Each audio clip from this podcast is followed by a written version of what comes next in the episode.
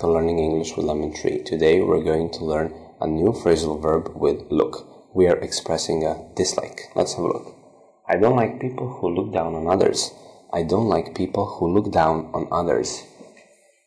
I don't like people who look down on others. I don't like people who look down on others.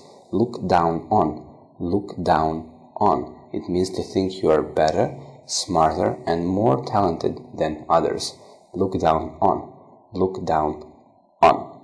Thank you for watching. See you in the next video.